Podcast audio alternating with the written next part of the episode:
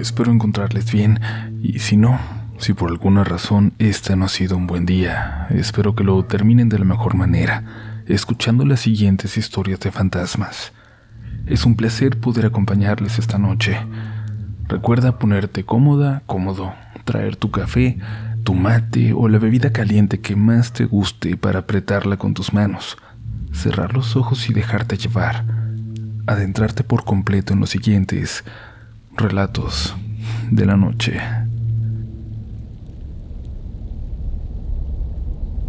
Mi tía Marcela un día estaba bien y al otro ya no. Ya sabíamos que en la familia han habido enfermedades mentales desde hace muchas generaciones y a una hermana de mi abuela nunca la conocimos pues siempre vivió en un hospital psiquiátrico. Pero lo cierto es que mi tía Marcela parecía ser la más sana de todos nosotros. Una mañana despertó extraña y no dejó de hablar de voces que le hablaron durante la noche, de seres que rondaban por la casa.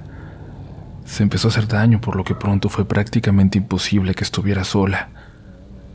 Cuando la familia la llevó al hospital, le explicaron al personal de todos sus comportamientos, de las voces que escuchaba, con las que se ponía a platicar. Les dijeron que particularmente tuvieran cuidado cuando hablara de Carlota, y es que esta voz es la que le hacía lastimarse, la que hizo que en varias ocasiones atacara a mis tíos. Ahí, cuando empezó a escuchar a esta voz, fue cuando mi pobre tía se volvió un caso que no se podía controlar. A las pocas semanas de estar allí en el psiquiátrico, donde le intentaban controlar con medicamentos sus males, mi tía se empezó a poner muy, muy mal de salud.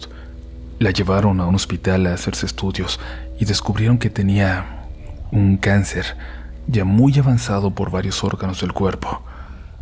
En cuestión de días, mi pobre tía se consumió murió. De aquella que un día se fue a acostar perfectamente normal, no había quedado nada, tan solo el recuerdo. A los más chicos no nos hablaron mucho después de eso de mi tía. Prefirieron que recordáramos a la joven bella y brillante a la que todos admirábamos tanto. Supongo que eso fue lo más sano, el que aprendimos a sobrevivir su pérdida pensando solo en los recuerdos más lindos que nos había dejado pero aquella casa no volvió a ser la misma. La casa de los abuelos era un lugar enorme que nos permitía habitar ahí a varias familias, y desde que mi tía se fue, parecía ser habitado por un fantasma. Literalmente. Nadie quería aceptarlo, pero desde que mi tía se fue, parecía ser habitado por su fantasma. Nadie quería aceptarlo, pero eso fue lo que me imaginaba yo. Los más jóvenes dejamos de caminar por esos pasillos cuando era de noche, cuando mi abuela ya no estaba en la cocina como siempre. No volvimos a jugar a las escondidas en el patio por temor a esas miradas que sentíamos que salían de los rincones más oscuros. Escuchábamos los pasos de alguien que recorría los pasillos, siempre muy cerca de las 3 de la mañana, cuando despertábamos varios de nosotros, sin ninguna explicación aparente. Yo no llegué a ver a ese fantasma que caminaba por la casa, pero dos de mis primos sí. Dijeron que era una mujer de negro, a la que no se le veía la cara, solo brillaban sus ojos en la oscuridad. Ella caminaba a cuatro patas, pero de una forma muy extraña, con la espalda doblada hacia atrás, con su cuello contorsionado. Parecía una criatura sacada de una pesadilla enferma. Yo no quería creer en ella, que se viera así. No parecía real y prefería pensar que era el fantasma de mi tía. Pero cuando por fin se lo platicaron a mi mamá, la persona de más confianza para mis primos, quizás por ser la menor de las hermanas, nos llevamos una gran sorpresa. Mi mamá les hizo repetirle una y otra vez la descripción de aquel ente que caminaba por la casa. Les hizo jurar que eso era lo que habían visto. Es que no, no les puedo creer.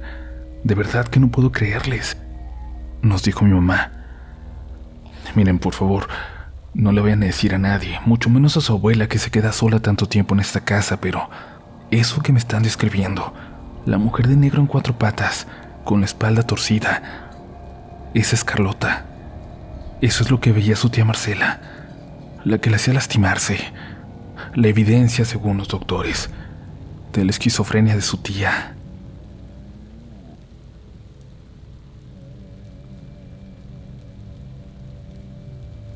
Hola Uriel, he querido contarte esta historia desde hace tiempo.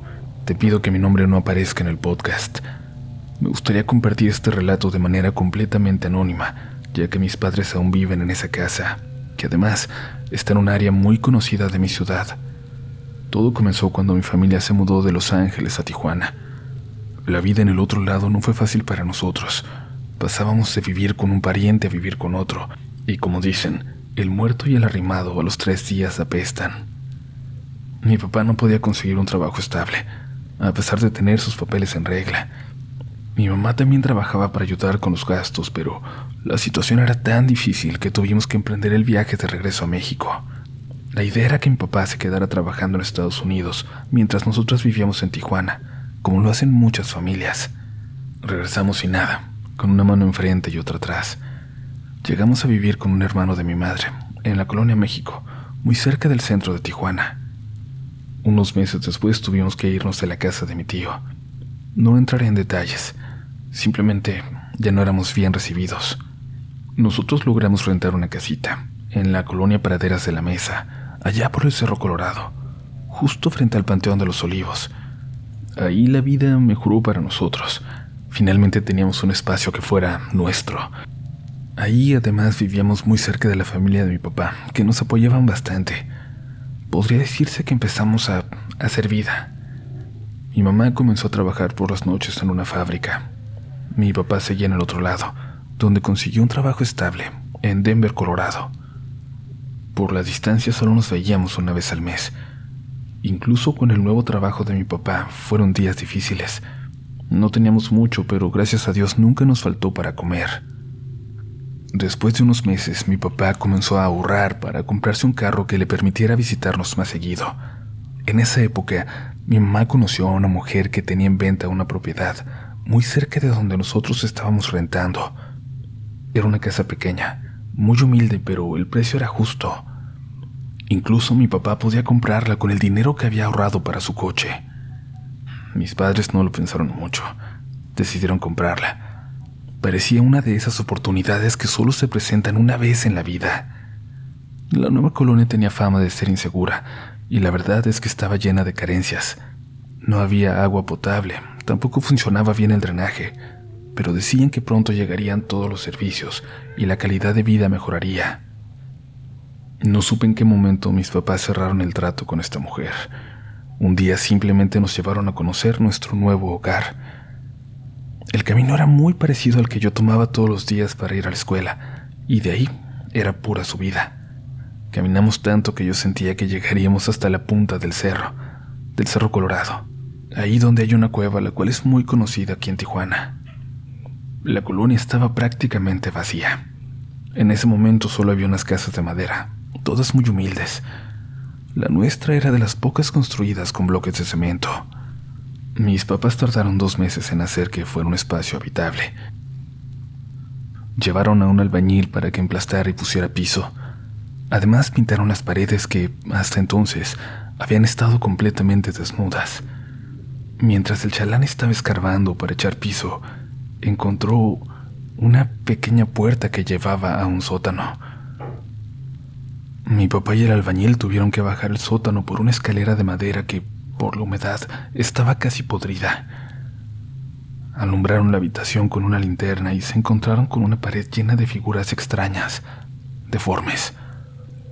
En el piso estaba dibujada una estrella invertida, como un pentagrama. Además había una ouija y libros que parecían contener instrucciones para rituales. En los estantes habían dejado frascos de vidrio con fotos, alfileres y lo que parecía ser cabello humano. Los frascos estaban llenos de un líquido ya lamoso. Mis papás decidieron ignorar el asunto para no sugestionarse, y es que a fin de cuentas esa ya era nuestra casa, y habíamos invertido todos los ahorros de la familia para poder comprarla. Ellos simplemente limpiaron el sótano, tiraron todo a la basura y cerraron con candados esa habitación porque no sabían qué hacer con ella. Con el paso del tiempo se convirtió en un almacén. Mi papá se quedó una semana más con nosotros para que los malandros, que habían usado nuestra casa como picadero durante años, se dieran cuenta de que el lugar ya no estaba solo y que había un hombre viviendo con nosotras. Y algunas noches esos malandros quisieron entrar, pero cuando veían a mi papá preferían irse. Eventualmente él tuvo que regresar a Denver a seguir trabajando. Mi mamá decidió renunciar a su trabajo en la fábrica para que nosotras no estuviéramos solas en las noches. Durante semanas todo estuvo tranquilo en nuestro nuevo hogar. Simplemente nos sentíamos aisladas del mundo. Estábamos solas casi hasta la punta del cerro. En ese entonces prácticamente no había nada en el bulevar que atravesaba nuestra colonia. Solo estaban unas cuantas fábricas y un sobre ruedas donde la gente hacía el mandado. Una noche mi mamá se despertó para ir al baño. Como éste estaba en el patio, movimos el enorme sillón que utilizábamos para trancar la puerta. Yo me levanté para acompañarla, para que no fuera sola. Cuando volvimos del baño, escuchamos como si alguien rondara la casa, como si estuvieran buscando por dónde meterse. Eran varios, y lo más extraño es que estas personas parecía que iban rezando una oración. Mi mamá pensó que se trataba de un grupo de adictos, estaba tan asustada que tomó un cuchillo de la cocina por si tenía que defendernos. Yo desperté a mis hermanas y todas fuimos a escondernos al cuarto de mis papás. Después de unos diez minutos dejamos de escuchar los rezos. Mi mamá se asomó por la ventana. Ella seguía teniendo tanto miedo que solo se atrevió a levantar un pedacito de la cortina para poder ver. La curiosidad me ganó hice lo mismo. Lo que vi me impactó tanto que todavía hoy sigo pensando en, en esas mujeres que estaban afuera. Ellas iban vestidas completamente de negro. Su ropa era muy parecida a los hábitos que utilizan las monjas. Cuando las vi, iban subiéndose a la punta del cerro, donde está la cueva. Llevaban unas velas encendidas entre sus manos. Caminaban tan rápido que parecía que no iban tocando el suelo. Lo que más me sorprendió es que, además de rezar, gritaban. Gritaban cosas profanas, alabanzas al diablo. No dejamos de verlas hasta que desaparecieron en la oscuridad y sus velas se apagaron por completo. Y esa noche no pudimos dormir. Nos quedamos despiertas del miedo. Además, teníamos que estar alerta por si ellas decidían volver. Mi mamá me dijo que seguramente esas mujeres pertenecían a un culto satánico o algo así. Unos días más tarde mi tía nos visitó durante un fin de semana para que no nos sintiéramos tan solas. Yo estaba viendo televisión con mis hermanas y mis primos cuando mi mamá salió a tirar la basura. Ella regresó muy asustada y cerró la puerta con seguro. Le contó a mi tía que había visto a una mujer merodeando en el jardín y que parecía hablar en una lengua extraña en latín o algo así. Nosotras y mis primos nos asomamos de inmediato. Vimos a una señora, ya muy anciana, hablando en un idioma que no lográbamos entender. Ella bebía agua que después escupía ahí en el patio. Además, hacía ademanes y gruñidos salvajes que me recordaban a los de un chango, los de una bestia. Apareció una mujer más, joven. Supuse que era su hija. Ella intentó calmarla y en ese momento mi mamá empezó a gritarles muy enojada. Oiga señora, no es que tengo dos hijas pequeñas. Imagínese si un día salen y ven todo esto que está haciendo. Yo no sé a qué se dediquen ustedes y no me importa, pero en esta familia somos cristianos y no creemos en cosas del diablo. La vecina, la joven, se disculpó con nosotros. Nos contó que su madre era una mujer muy mayor y que además estaba enferma. Por su enfermedad ella ya no era consciente de muchas cosas y aprovechaba cada descuido para escaparse. Perdonen de verdad, les prometo que no vuelve a pasar, nos dijo cuando se iban. Mi mamá comprendió la situación. Incluso después de haber gritado se sintió apenada por todo lo que había dicho, pero no pude evitar preguntarle qué estaba haciendo su mamá afuera de nuestra casa. Ella es de un pueblo en la Sierra Tarahumara nos dijo. No estaba haciendo nada malo. No quiere lastimarlas. De hecho, estaba intentando hacer un ritual de protección. Ella quiere protegerlas de su casa. de lo que habita aquí, en ella. Mi mamá se quedó callada. Simplemente no supo qué contestar. Durante días estuvo intranquila. Se acercó a los pocos vecinos que había en la colonia para conocer un poco de la historia de nuestra casa. La realidad le cayó como un balde de agua helada. Según cuentan, los miembros de una comunidad religiosa comenzaron a limpiar un terreno para construir en él. Eran personas muy extrañas, para nada sociables. No interactuaban con nadie fuera de su comunidad. Los vecinos nunca supieron exactamente a qué religión pertenecían. A la casa se mudó una mujer con sus hijas, que no pasaban de los 13 años. Eran tres niñas que no iban a la escuela. Tampoco salían a jugar con los demás niños, Solo salían de noche y muy de vez en cuando para recoger hierbas en el cerro. Ellas recibían visitas durante las noches. Cuando estas personas, al parecer de una congregación, las visitaban, se escuchaban alabanzas, llantos y gritos de dolor. En esos tiempos no había forma de llamar a la policía, ni siquiera había agua potable en la colonia, mucho menos iba a haber una línea de teléfono.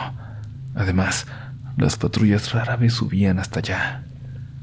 Así que entre los vecinos simplemente empezó a correr el rumor de que ahí hacían brujería. Nadie supo en qué momento se fueron estas personas, mucho menos a dónde.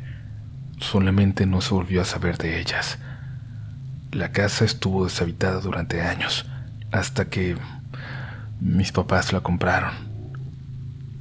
Quiero que sepan que tengo mucho más que contarles. Solo les compartí la punta del iceberg de todo lo que pasó.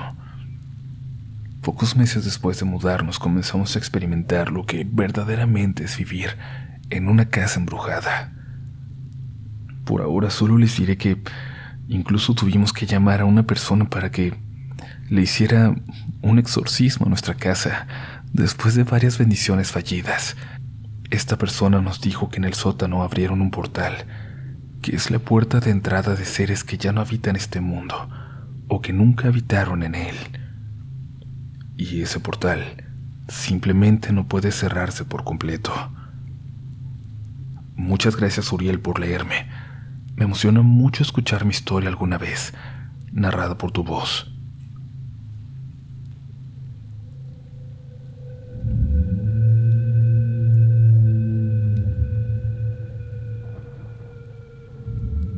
muchas, muchas gracias a ti, más que nadie, por seguir escuchando historias de terror esta noche.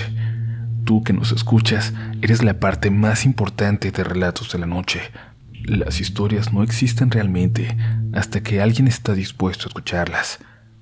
Por eso, por favor, cada que puedas, con tu familia, con tus amigos, sigue contando historias. Pídele a la gente que te cuente las suyas. Manténlas vivas siempre hay algo interesante que conocerás a través de los relatos de fantasmas. Y ahora, antes de continuar, te invito de nuevo a comprar mi libro Relatos de la Noche que encuentras en cualquier lugar en línea y todas las librerías cerca de ti. Si no lo encuentras, pregunta por él y por acá en la descripción de este episodio te dejaremos el enlace. Gracias por apoyarme en esta locura que fue escribir ficción, escribir cuentos de terror y claro, Gracias, gracias por seguir escuchando y perdonando esta voz que ya tiene un mes que no recupero por completo. Continuamos con más historias esta noche.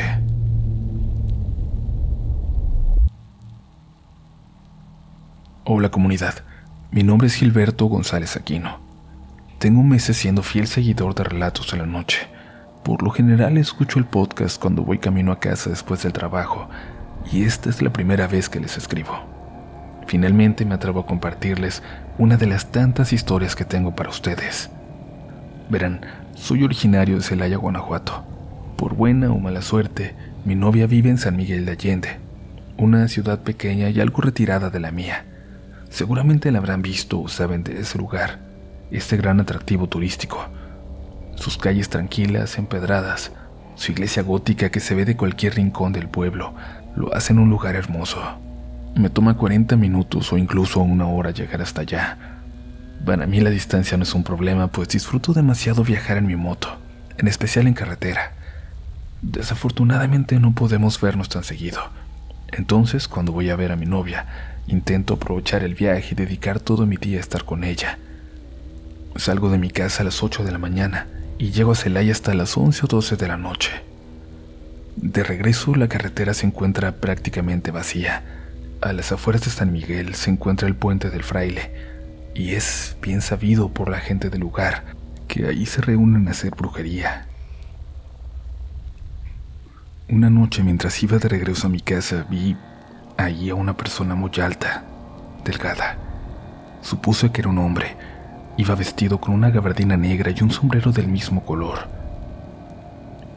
Al pasar junto a él no sentí miedo, ni siquiera le di importancia. Mucha gente atraviesa ese tramo de la carretera andando. Por lo general, estos peatones son de esos quienes se reúnen debajo del puente a hacer sus rituales. Durante semanas vi a ese hombre parado justo en el mismo lugar. Cada vez que yo volvía de ver a mi novia, él estaba ahí sin hacer ningún movimiento, solo observando. No me considero una persona escéptica. Desafortunadamente he presenciado más de un evento paranormal en mi vida. En ese mismo tramo de la carretera, por ejemplo, he visto bolas de fuego que pasaban de un cerro a otro. Y una noche dejé de ver a ese hombre. No voy a mentir, cuando dejé de verlo me sentí muy aliviado. Cada que lo veía tenía un presentimiento extraño, me daba muy mala espina. Pero aquí viene la parte verdaderamente interesante de la historia. Días después, mientras limpiaba mi recámara, me puse a escuchar el crucifijo del padre Lucas. Cuando terminó el episodio desconecté mi celular de la bocina, salí al balcón para regar mis plantas. La bocina volvió a conectarse por sí sola y solamente se podía escuchar estática. En ese momento, escuché una voz aguda que parecía llamarme. Aquel episodio de Relatos de la Noche me había dejado intranquilo. Tenía un mal presentimiento. Algo en mí me decía que las cosas no estaban bien. Digamos que mis sentidos se activaron cuando escuché el programa. Preferí salir a caminar por la colonia para tranquilizarme, y después todo pareció volver a la normalidad. Yo seguía yendo a visitar a mi novia y de regreso buscaba al hombre vestido de negro, pero afortunadamente no lo vi durante un tiempo. Hace poco me desperté en medio de la madrugada. Miré mi celular. Eran las 3.15 de la mañana. Tenía la sensación de que alguien me estaba viendo. Volteé a la ventana para ver la luna y en mi balcón, en mi balcón, estaba el hombre que yo solía ver en la carretera. No me atreví a levantarme de la cama. Solamente cerré los ojos varios segundos y cuando volví a abrirlos él ya no estaba. Durante semanas desperté a la misma hora. Sentía una mirada sobre mí, pero ya era incapaz de voltear a mi balcón de nuevo. No era necesario. Yo sabía que ese hombre estaba ahí. Podía sentir su mirada pesada sobre mí. Me acerqué a mi mamá para contarle lo que me estaba pasando, y ella me creyó. Una amiga le contó que varias veces, ya a altas horas de la noche, había visto una sombra alta y delgada entrar a nuestra casa. Al parecer, su hijo también ha visto esa sombra. Mi mamá cree que me traje ese hombre conmigo de la carretera, y ahora solo puedo dormir volteando a la pared por temor a, a volver a verlo, a despertar y por error mirar hacia la ventana, donde siempre está observando hacia adentro les comparto mi experiencia porque quiero saber si algún otro miembro de la comunidad ha pasado por algo similar. Si alguien aquí también se ha llevado un muerto a su casa. Gracias por escucharme. Cualquier nuevo suceso, no duden que se los haré llegar.